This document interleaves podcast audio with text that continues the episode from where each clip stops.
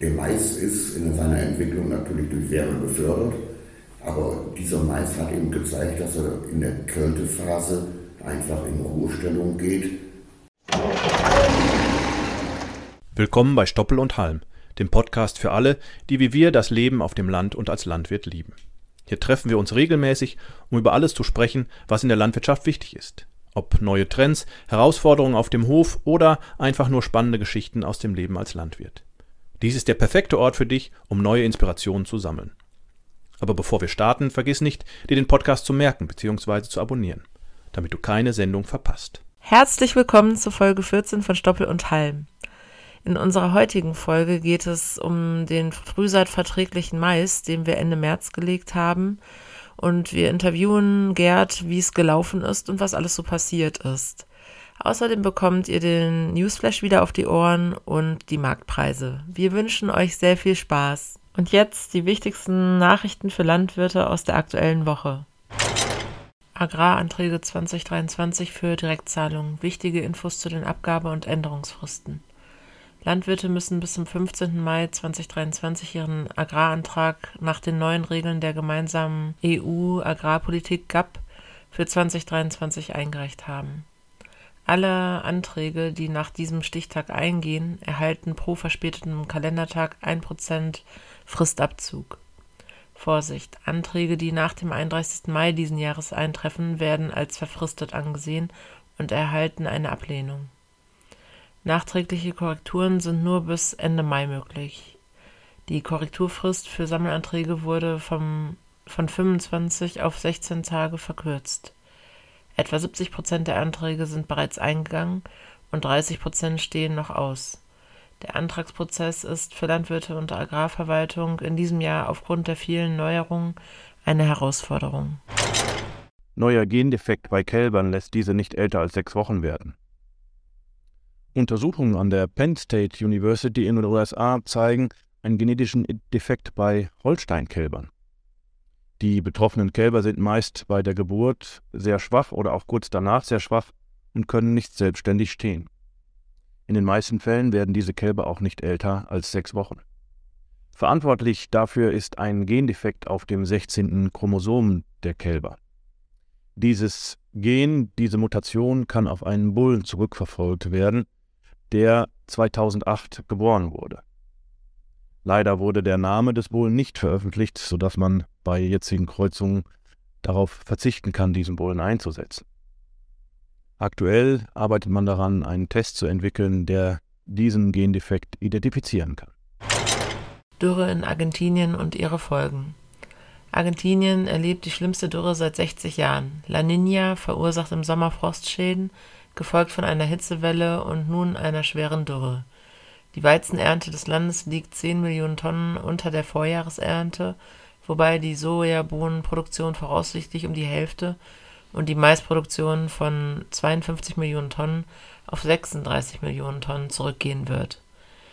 Der Agrarsektor leidet finanziell mit einem potenziellen Umsatzverlust von 20 Milliarden US-Dollar, was zu einem Wertverlust des argentinischen Peso führen würde Aufgrund mangelnder Liquidität haben die Landwirte Schwierigkeiten, die nächste Saison zu finanzieren. Außerdem verschärft der hohe Steuersatz der Regierung auf Exporte die Situation. Kartoffelbauern in Deutschland fürchten aufgrund des Pflanzenschutzverbots um ihre Existenz. Die EU hat Pläne vorgelegt zur nachhaltigen Verwendung von Pflanzenschutzmitteln, die sogenannte SUR, und den Verbot von Pflanzenschutzmitteln in sensiblen Gebieten. Insbesondere betrifft das die Erhaltungszucht und die Vorstufenproduktion für den Kartoffelanbau. Denn diese findet zum Großteil in Gebieten statt, die unter den SUR-Schutzschirm fallen und zu den Schutzgebieten zählen sollen. In diesen Gebieten sieht die Pflanzenschutzverordnung vor, dass hier besonders starke Verbote für Pflanzenschutzmittel gelten sollen. Das würde das Aus für die deutsche Kinderstube des Kartoffelanbaus bedeuten, so die Union der deutschen Kartoffelwirtschaft UNICA. Künstliche Intelligenz jetzt auch für Landwirte? GPT steht für Generative Pre-Trained Transformer und ist eine Technik der künstlichen Intelligenz (KI), die komplexe Muster und Strukturen in digitalen Texten, Bildern und anderen Daten erkennen und neu zusammenfügen kann. Es kann eigenständig lernen und neue Texte generieren. ChatGPT ist eine Anwendung dieser Technik, die menschliche Sprache versteht und Antworten in Echtzeit geben kann. Eine neue Anwendung namens AgriGPT richtet sich an Landwirte und verspricht Fragen zum Ackerbau, zur Viehzucht und zur Marktentwicklung zu beantworten. Rekordpreis für Bullenkalb erzielt.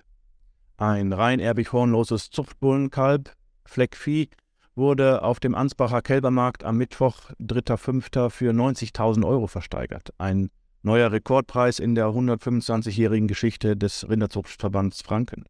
Der vier Wochen alte und 83 Kilogramm schwere Jungbulle überzeugte mit einem Gesamtzuchtwert von 145 Punkten. Viele Besamungsstationen zeigten Interesse an diesem Jungbullen. Den Zuschlag erhielt allerdings die Besamungsstation Nordschwaben in Höchstadt. Züchter ist Harald Meyer aus dem Landkreis Donau-Wörth. EU-Pflanzenschutzpläne geraten in die Kritik. Ein Gutachten von Wissenschaftlern der Hochschule Soest im Auftrag des Deutschen Bauernverbandes bestätigt die Befürchtung über negative Auswirkungen der EU-Pflanzenschutzpläne auf die heimische Landwirtschaft. Die vollständige Umsetzung der Brüsseler Pläne würde klassischen Acker-, Obst-, Gemüse- und Weinbau in Schutzgebieten nahezu unmöglich machen und zu heftigen Ertragseinbrüchen bei Getreide und Raps führen. Politiker in Berlin und Brüssel fordern daher einen Kurswechsel und argumentieren, dass Pflanzenschutzmittel unverzichtbar seien, um eine nachhaltige und produktive Landwirtschaft zu erhalten. Strompreise fallen weiter. Aktuell zahlen Neukunden bei Strom so wenig wie vor der Krise. Ganz aktuell lag der Preis am 5. Mai bei 32,4 Cent. Zeitweise waren die Preise Ende April schon auf 30 Cent runtergefallen. Somit zahlen Neukunden aktuell bis zu 10 Cent weniger, als der staatliche Deckel von 40 Cent vorgibt. Hauptgrund für den Rückgang des Strompreises ist auch der Rückgang des Gaspreises, der Mitte Mai auf 36 Euro je Megawattstunde bzw. auf 3,6 Cent je Kilowattstunde fallen wird.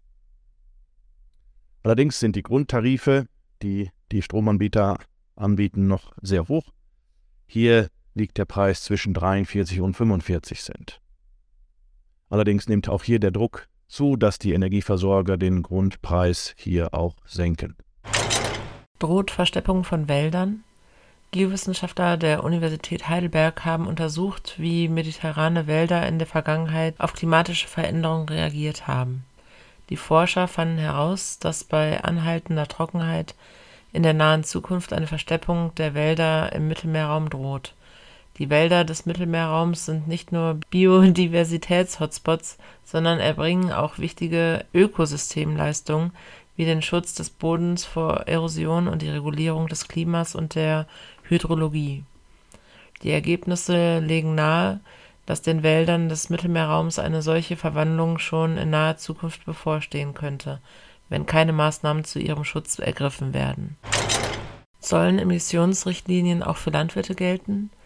Die EU-Kommission plant, die Schwellenwerte der EU-Industrieemissionsrichtlinie IED zu senken, wodurch deutlich strengere Emissionsregeln für 90 Prozent der Geflügel- und Schweinehalter sowie die Hälfte der Rinderhalter gelten würden. Betroffen wären Betriebe ab 150 Kühen, 10.000 Legehennen oder 500 Mastschweinen. Die Mitgliedstaaten möchten höhere Schwellenwerte einführen, nämlich 280 GVE für Geflügel und 350 GVE für Rinder, Schweine und Gemischtbetriebe.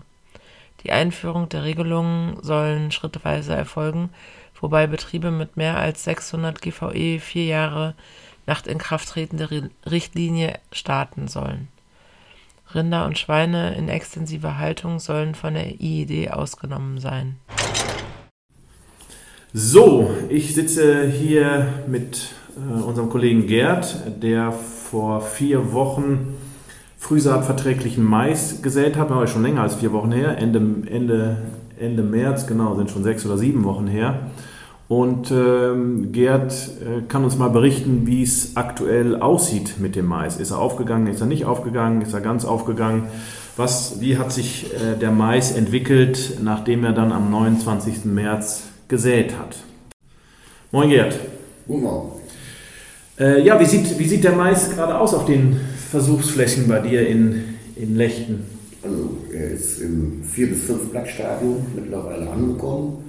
Die äh, Auflaufquote liegt bei deutlich über 90 Prozent, was mich selber sehr erstaunt hat, weil die Bodenverhältnisse zur Saat aufgrund der Feuchtigkeit nicht optimal waren.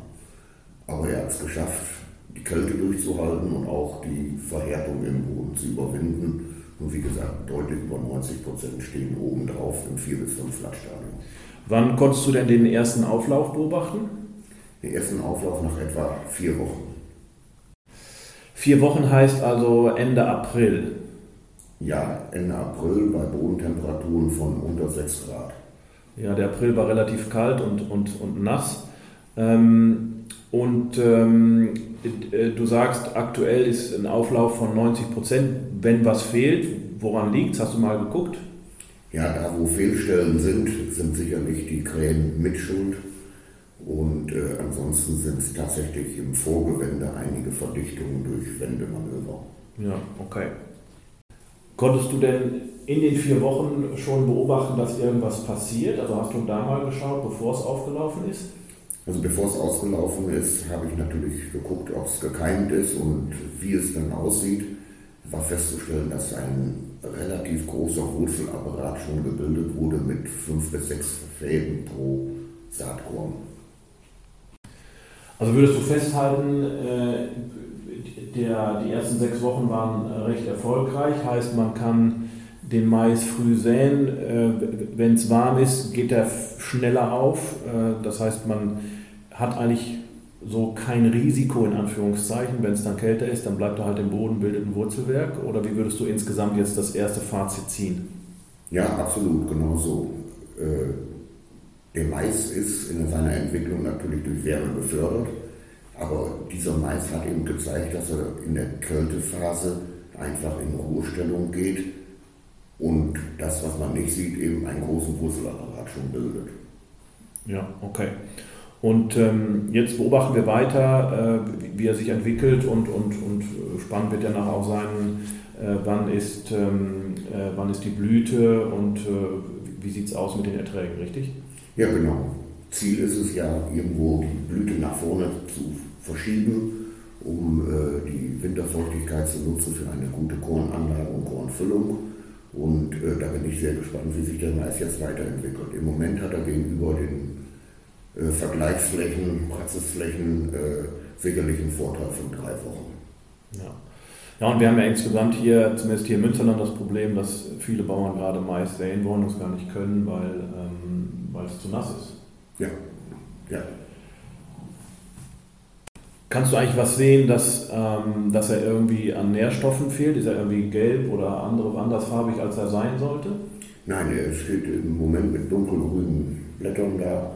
Äh, Ende April, wo es noch relativ kalt war, waren die Blätter sicherlich etwas heller wie jetzt. Aber man kann sehen, dass jetzt der Pflanzenkreislauf richtig in Gang gekommen ist und satt grüne Pflanzen dort stehen. Wunderbar, vielen lieben Dank. Und ähm, ja, wir halten euch auf dem Laufenden und berichten in vier bis sechs Wochen mal weiter, wie so der Stand der Dinge ist und auch im Vergleich zum Mais, der dann im April, Anfang Mai gesät wurde. Kommen wir zu den Marktpreisen der Agrarerzeugnisse in KW 19. Bei den Schweinepreisen gibt es wenig Veränderung.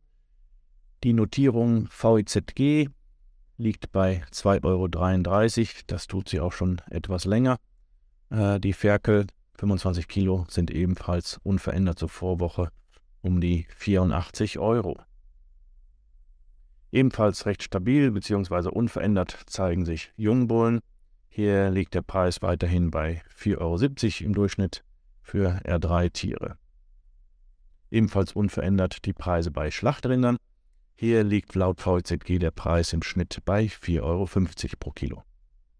Der Weizenpreis fällt ebenfalls. Hier liegt der Preis bei bei 224,25. Zuletzt war er bei 225 Euro. Ebenfalls rückläufig ist der Preis für Mais. Die Tonne kostet hier am 10.05. knapp 227,60 Euro. Preise bei Heizöl steigen leicht. Hier scheint die Talsohle durchschritten. Hier liegt der Preis aktuell für 1000 Liter bei 89,20 Euro. Wer sich also noch nicht eingedeckt hat mit Heizöl, vielleicht wäre das ein guter Zeitpunkt, denn die Aussichten stehen auch weiter auf steigenden Heizölpreisen. Soviel zu den aktuellen Marktpreisen der KW 19. Und damit verabschieden wir uns für heute von Stoppel und Halm, dem Podcast von Holtmann Saaten. Wir hoffen, ihr hattet genauso viel Spaß beim Zuhören wie wir beim Aufnehmen.